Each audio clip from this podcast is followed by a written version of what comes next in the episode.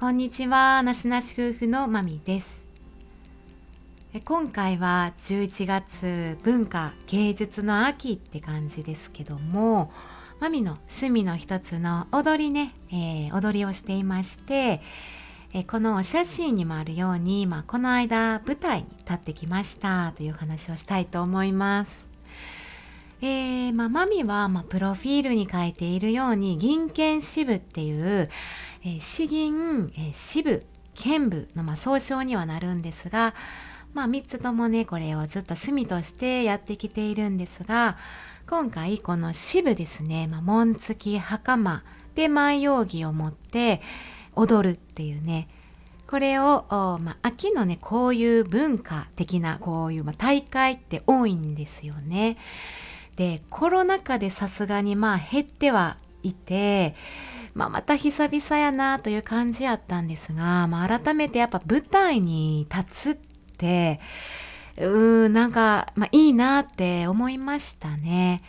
でマミはこの支部から始めたんですが何年ぐらいやってんのかなってちょっとさっき数えてみたところ、えー、高校1年生の時からやっているのでえー、もう20年超えてしまっていましたねちょっとびっくりやったんですがでえこういう、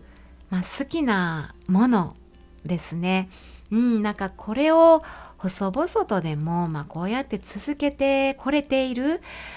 でこれを、まあ、お仲間さんたちたくさんいてまあマイナーでありながらも自分の好きなことでつながれているって改めて本当にもう貴重なことやなって思いましたね。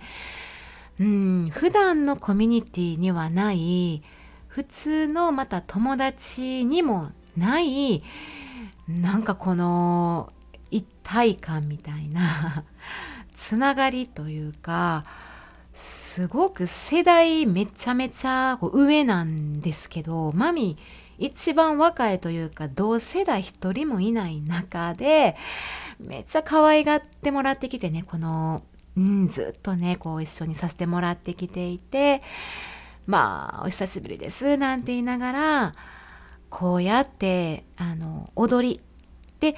添え銀って言って銀座の方がいらっしゃるんですね。なので舞台はあのその詩吟をその生で横でね吟じてくださる添え銀の方と一緒に舞台をするという形なんですね。でまあマイナーではあるんですが、えー、一体、まあ、こう銀とか踊りってなどんなことを扱っているんだろうってところなんですけど例えば今回の踊りで言うとえー、銀代としては時はこう抱くの図にダイスってねもう何のこっちゃなのでまあさらっとこう流していただいていいんですがこれは源平の頃の時代のお話になりますねあの源氏と平家の戦いの頃のお話にはなるんですね。でまあ今回この時はこう抱くの図にダイスの時はっていうのはあの源義経さんの牛若源平の牛若丸のお母さんになるんですけどね、まああのその方を主人公とした踊りを踊ってきました。はいまあ、後半は牛若義経になってまああのやんわりと踊る支部と勇ましくね踊る武人としての剣舞の振りがあるので、まあ、義経になりきってっていうまあ、そういった振り付けとして踊らせていただきましたね。えー、まああのー、改めて思ったのが人前に立つっていうか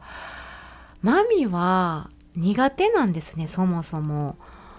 子供の頃から例えばピアノをしていましたけどピアノの発表会も嫌いでした。なんかピアノのお稽古練習のあるじゃないですかピアノのレッスンで何人かのお友達の中でその小さなお部屋の中でのじゃあ発表っていうのももう緊張して嫌だったんですよね。そんな子供やったしまあ人の前で何かする話すなんか作文を論文えなんありましたよね。なんか発表するみたいなスピーチとかも嫌いやったしまあまあでもそんな中で始めたのが高校生の時でまあ徐々になんかその、まあ、踊りとか喋るっていうのはまた次元が違うのでまた何か表現っていう意味ではね違うとは思うんですけど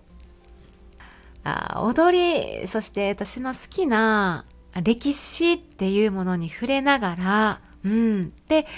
それを市場表現しながら、